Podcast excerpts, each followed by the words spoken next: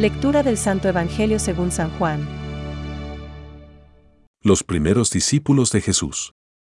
Al día siguiente, estaba Juan otra vez allí con dos de sus discípulos y, mirando a Jesús que pasaba, dijo, Este es el Cordero de Dios.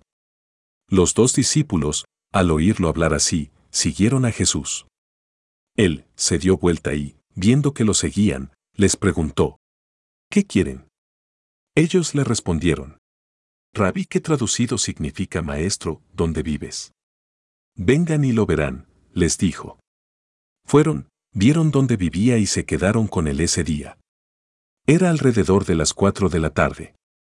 Uno de los dos que oyeron las palabras de Juan y siguieron a Jesús era Andrés, el hermano de Simón Pedro. Al primero que encontró fue a su propio hermano Simón, y le dijo, Hemos encontrado al Mesías, que traducido significa Cristo. Entonces lo llevó a donde estaba Jesús. Jesús lo miró y le dijo, Tú eres Simón, el hijo de Juan. Tú te llamarás Cefas, que traducido significa Pedro. Es palabra de Dios. Te alabamos Señor. Reflexión. Maestro, ¿dónde vives? Les respondió. Venid y lo veréis. Hoy, el Evangelio nos recuerda las circunstancias de la vocación de los primeros discípulos de Jesús.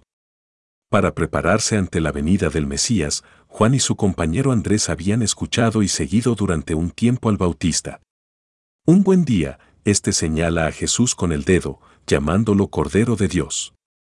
Inmediatamente, Juan y Andrés lo entienden. El Mesías esperado es Él. Y, dejando al Bautista, empiezan a seguir a Jesús. Jesús oye los pasos tras Él. Se gira y fija la mirada en los que le seguían.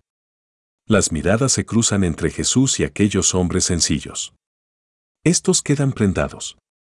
Esta mirada remueve sus corazones y sienten el deseo de estar con Él. ¿Dónde vives? Juan 1.38 le preguntan. Venid y lo veréis. Juan 1.39 les responde Jesús. Los invita a ir con Él y a mirar, contemplar. Van y lo contemplan escuchándolo. Y conviven con Él aquel atardecer, aquella noche. Es la hora de la intimidad y de las confidencias. La hora del amor compartido. Se quedan con Él hasta el día siguiente, cuando el sol se alza por encima del mundo. Encendidos con la llama de aquel sol que viene del cielo, para iluminar a los que yacen en las tinieblas. Ver Lucas 1,78-79, marchan a irradiarlo. Enardecidos, sienten la necesidad de comunicar lo que han contemplado y vivido a los primeros que encuentran a su paso. Hemos encontrado al Mesías. Juan 1,41. Los santos también lo han hecho así. San Francisco, herido de amor, iba por las calles y plazas, por las villas y bosques gritando. El amor no está siendo amado. Lo esencial en la vida cristiana es dejarse mirar por Jesús, ir y ver dónde se aloja, estar con Él y compartir. Y, después, anunciarlo.